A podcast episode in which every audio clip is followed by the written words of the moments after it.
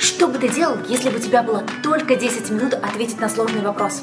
Правильно, ты бы говорил по сути. Вот это и пытаются сделать психологи Виктория Гризодуб и Татьяна Прайм, чтобы твоя жизнь стала проще и быстрее. Слушай идеи сейчас и применяй их уже сегодня. 10 минут мозговой атаки на подкасте «Будильник» начинается.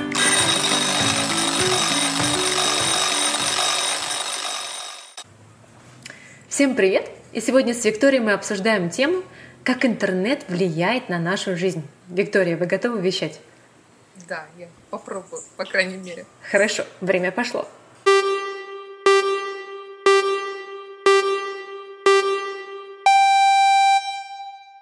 Ага. Ну, смотри, интернет, я бы сказала так, что это инструмент.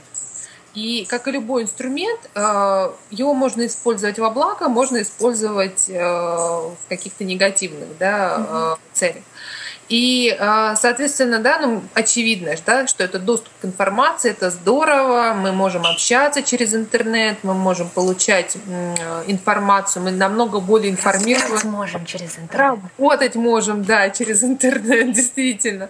Вот. И это все очень здорово. А, но при этом мне вспоминается, знаешь, такая фраза, цитату я где-то прочитала в интернете, а, точно я ее дословно, конечно, не воспроизвела. Видишь, в интернете. В интернете, а, смысл этой цитаты такой. А, если бы мне 20 или 30 лет а, назад сказали, что у меня будет доступ, в моем кармане будет доступ к самым разным и общем, удивительным знаниям этого мира, а я вместо того, чтобы пользоваться этой возможностью, буду рассматривать котиков, ну, я бы очень сильно удивился.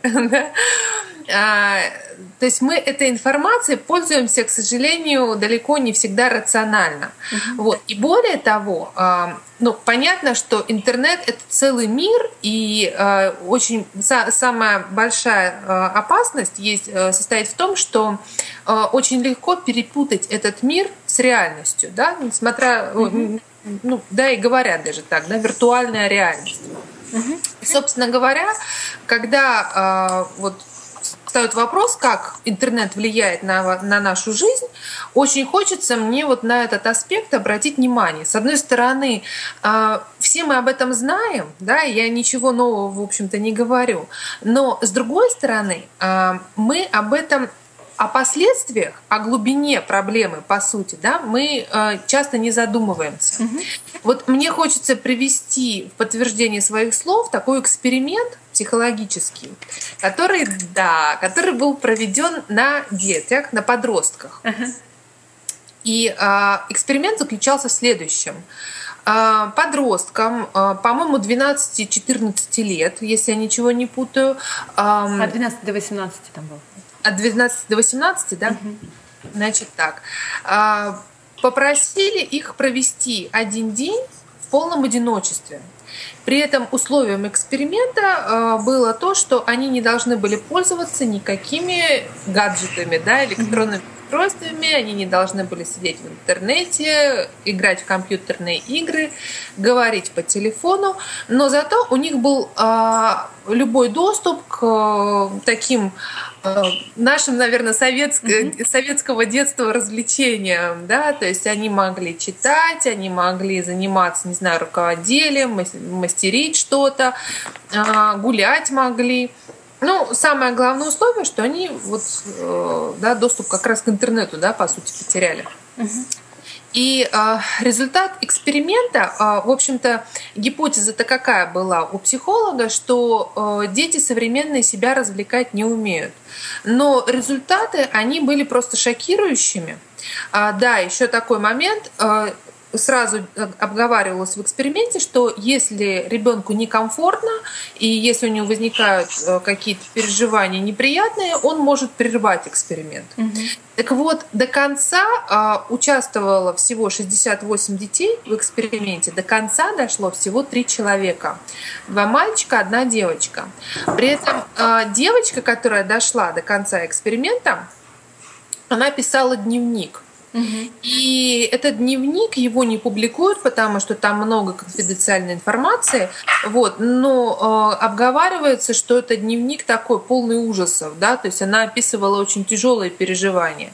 И в принципе те дети, которые прервали эксперимент, они э, также описывали э, тяжелые переживания. Э, многие говорили про страхи, тревоги, вплоть до суицидальных мыслей угу. э, возникали, да, переживания про панические атаки говорили, да, то есть, в общем, какие-то психосоматические симптомы возникали.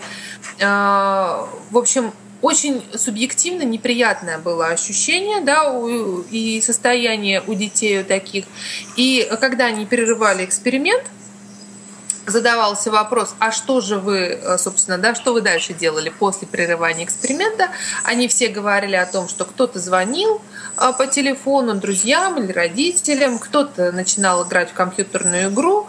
В общем, э, да, то есть снова восстанавливали, да, возвращались вот к этим нашим привычным гаджетам. А что случилось с теми детьми, кто дошел?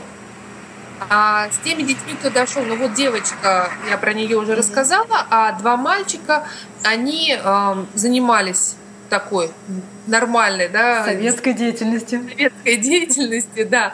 А, один из них э, конструировал э, корабль, по-моему, другой э, пересаживал, может быть, ты мне даже напомнишь, он пересаживал цветы. Э, что, и, у, что... и у него еще там было Коллекцию. Коллекцию, да, он просто ее перебирал, перебирал у него была коллекцию, да. Перебирал, когда ну перебрал, он пересаживал цветы, по-моему, сходил с собакой погулять. Вот, угу. ну вот такая обычная деятельность.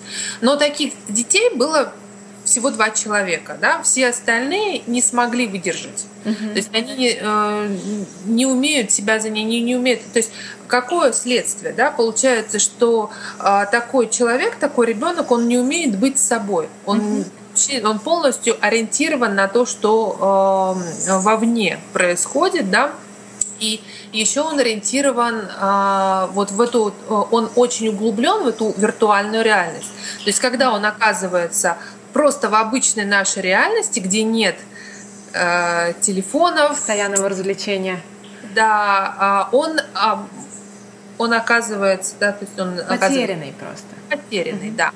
Вот. И э, понятно, что, конечно, когда э, мы говорим про подростков, получается, что это такое поколение, которое, в принципе, выросло э, у них всегда был э, интернет, доступ. Да, у них всегда это все было. И поэтому в этом смысле им намного тяжелее то есть у них, в принципе, развитие уже идет, это вот э, все, вся эта техника, она встроена, и им сложнее. А, конечно, э, есть вот люди постарше, например, нашего, да, с тобой поколения, там по-другому э, несколько это происходит, потому что у нас все-таки детство, да, подростковый возраст, он прошел все-таки э, не, не так много этого всего было. Ты знаешь, вот ты сейчас про это сказала, я тебя перебью. Я недавно, мне вспомнился эм, опрос в Америке проводился. Когда он проводился, я не помню, но я помню, что там были, получается, это в Америке, там было 2000 человек, и было наш, был наш возраст. То есть 30 пусть будет и, ну и 45, да? Угу. И там тоже было про интернет-влияние, и я помню вот только один, наверное, он на меня больше всех произвел впечатление. Я помню один из вопросов опроса, он был а, таким, ходите ли вы в туалет, то есть как вы ходите в туалет. И а, 8 человек из 10, вот каждые 8 человек из 10 берут с собой в туалет либо телефон, либо планшет, то есть они даже в туалет не могут заходить без какого-то, знаешь, развлечения, где а, ну, что-то постоянно должно двигаться. Газеты читали, да, сейчас? Да, да, раньше газеты читали, да, сейчас планшеты носят. То есть я к тому, что даже вот вроде бы наш возраст, но знаешь, их возраст э, в Америке, они все-таки росли уже тогда с компьютерами, то есть как-то может быть это влияет.